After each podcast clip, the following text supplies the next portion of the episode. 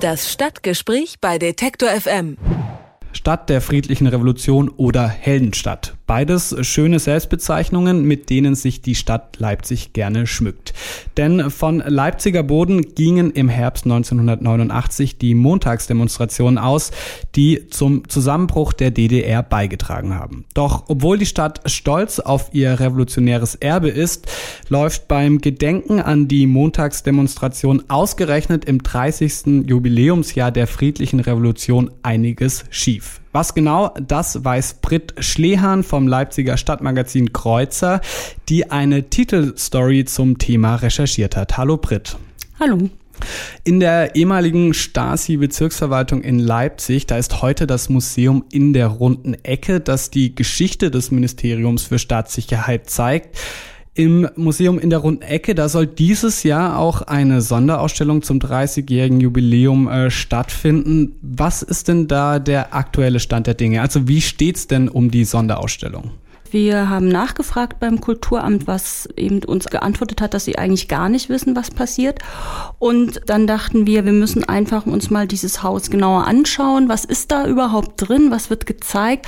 Und wie wird das vermittelt? In welchem Verhältnis steht das auch zur modernen Geschichtsdidaktik?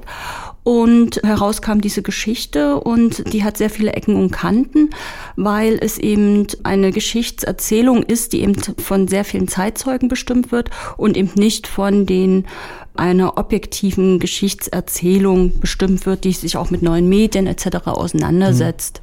Also es ist im Grunde eine Kritik an den Ausstellungen im Museum der runden Ecke, die ihr recherchiert habt. Ja, die Kritik ergibt sich dann, wenn man ganz viele Punkte ansammelt, die eigentlich schon seit Jahren unter der Oberfläche waberten. Also es ist jetzt nicht so, dass wir in so einen neutralen Raum gekommen sind, sondern wenn man in die runde Ecke geht, geht man ja selbst in die Geschichte zurück. Das ist eine Ausstellung, ja, die schon sehr lange, also schon sehr alt ist und an sich selbst ein Museum ist. Also mhm. das Museum ist selbst ein Museum. Äh, das kann sehr reizvoll sein, aber wenn das dann die Geschichtserzählung vom im 21. Jahrhundert ist, gibt, ist es problematisch. Und es stellte sich dann auch sehr schnell raus, dass es sehr viele Konfliktfelder gibt um das Museum in der runden Ecke, was von einem Verein geführt wird. Und alle, mit denen wir so gesprochen hatten, hatten so ein Unbehagen. Und mhm. wir sind dann diesem Unbehagen nachgegangen und haben allerlei ähm, Fakten gesammelt, aber eben auch geschaut, wie könnte man das eigentlich anders machen, was sind da die Stellschrauben, die eigentlich verändert werden könnten und welchen Einfluss hat eigentlich auch die Stadt, also wenn es gerade um dieses Gedenken geht, 30 Jahre Wende, um eben da Veränderungen herbeizuführen, weil man darf mhm. nicht vergessen, in dieses Museum, was ja kostenfrei zu besuchen ist, gehen sehr viele Besucher der Stadt und es ist nicht ein Heimatkundemuseum am Rande des Muldentalkreises. Mhm. Du hast die Stadt schon angesprochen, die ja auch das Museum fördert. Das Bundesland Sachsen fördert das Museum, der Bund fördert das Museum. Das sind Hunderttausende Euro, die in die runde Ecke fließen. Was macht denn das Museum mit dem Geld? Ja, das hätten wir gerne Herrn Hulitzer persönlich gefragt. Er hat sich aber dem Gespräch nicht gestellt. Herr Hulitzer ist der Museumsdirektor seit mhm. 2007 und leider kam es nicht zum Gespräch. Wir hätten das auch sehr gerne gewusst. Mhm. Ihr kritisiert ja auch nicht nur die Abläufe und die schleppende Modernisierung der Sonderausstellung, sondern auch das Geschichtsbild. Das hast du ja schon angesprochen, das von Zeitzeuginnen hauptsächlich äh, geprägt ist. Was genau ist denn daran so problematisch aus eurer Sicht? Na, fangen wir mal vielleicht mit der Ausstellung, wenn man hineinkommt, schon an. Es ist eine Ausstellung, die ist 1990 zusammengebaut worden, kann man im wahrsten Sinne des Wortes sagen.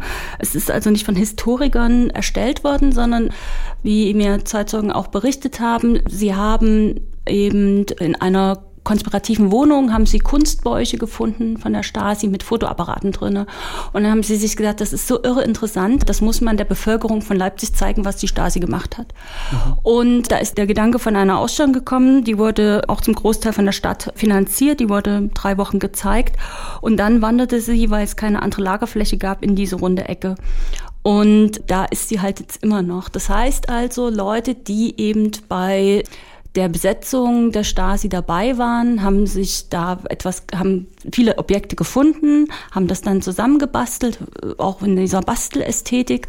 Und das ist jetzt quasi noch das Geschichtsbild, was vermittelt wird. Das heißt, 30 Jahre später, es gibt keinen Zugriff, dass man sagt, ja, das und das waren die Fakten. Es gab aber eben auch andere, die eben beispielsweise nicht im Bürgerkomitee mit dabei waren. Und es gibt natürlich auch unterschiedliche Sichtweisen auf die Geschichte. Und ein Zeitzeuge an sich kommt halt mit seinem Zeitzeugenwissen an.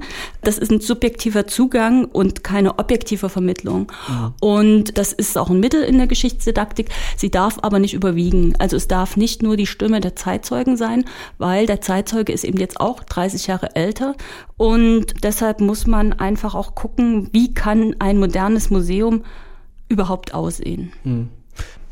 Neben dem Museum in der runden Ecke ist auch eine andere Leipziger Gedenkinstitution schon seit längerer Zeit in der Kritik, und zwar das Leipziger Lichtfest, das äh, jährlich an die Montagsdemonstration vom 9. Oktober äh, 89 erinnert.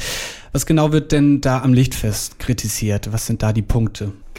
Also das Lichtfest haben wir jetzt gar nicht so in den Mittelpunkt gestellt, weil eigentlich hängt beides dahingehend zusammen, dass die Leipziger Tourismus und Marketing GmbH hat sich beides eben auf die Fahnen geschrieben im Zusammenhang mit der Stadt. Seit 2009 ist ja der 9. Oktober städtischer Feiertag, also Erinnerungstag.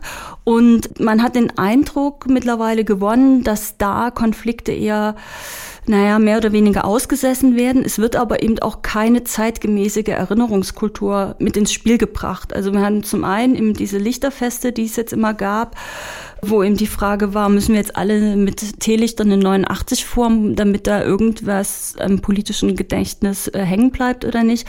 Und es werden aber eben, dann will man irgendwas mit Kunst machen, aber hat auch gar keinen richtigen Kurator oder Kuratorin dafür. Das ist alles dilettantisch.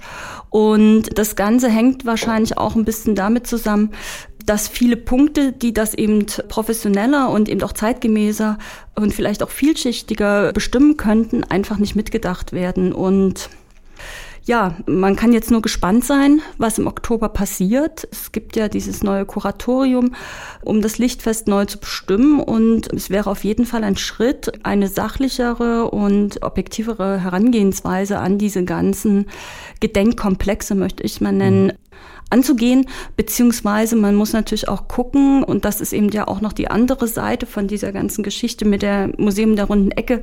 Der Matthäi-Kirchhof soll ja neu bebaut werden. Und da stellt sich eben auch die Frage, wer entscheidet darüber, welche Erinnerungskomplexe werden einbezogen und auch nicht. Und da muss man, glaube ich, endlich mal einen Strich ziehen und gucken auch, was in den letzten 30 Jahren passiert ist und was hat zum Beispiel auch die Geschichtswissenschaft noch dazu beizutragen? Hm. Du hast es Lichtfest bzw. die Organisation so ein bisschen als äh, dilettantisch bezeichnet. Wir haben über das Museum in der runden Ecke gesprochen, da auch deutliche Kritik äh, geübt. Warum glaubst du, gestaltet sich das Gedenken in Leipzig momentan so schwierig? Na, ich glaube erstmal, dass es kein Momentanzustand ist, sondern das schleppt sich seit Jahrzehnten vor sich hin. Es ist, glaube ich, einerseits in dieser Intransparenz, dass man nicht weiß, wer beispielsweise was macht, wenn man das mal so beschreiben darf. Also zum Beispiel die runde Ecke ist ja auch an sich so eine Black Box. Sie wird vom Bürgerkomitee betrieben und man weiß aber eben auch gar nicht, was jetzt wie dort überhaupt passiert. Und die Stadt will irgendwas, damit sie wieder sagen kann, wir haben sehr viele Besucherzahlen oder wir haben ein Charakteristikum, was eben nicht alle Städte haben.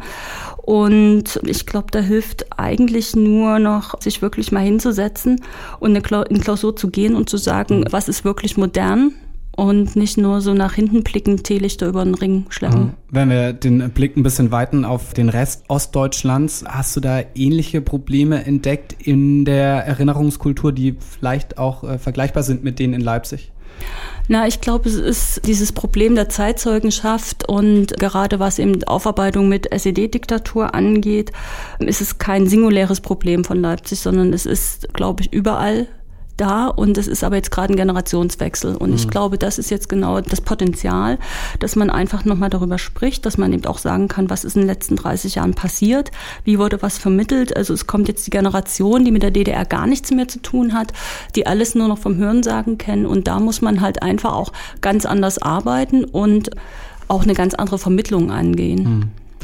2019 jähren sich die Montagsdemonstrationen in Leipzig zum 30. Mal. Wie dabei an die friedliche Revolution erinnert wird, das hat uns Britt Schlehan vom Leipziger Stadtmagazin Kreuzer erzählt. Vielen Dank dir fürs Gespräch.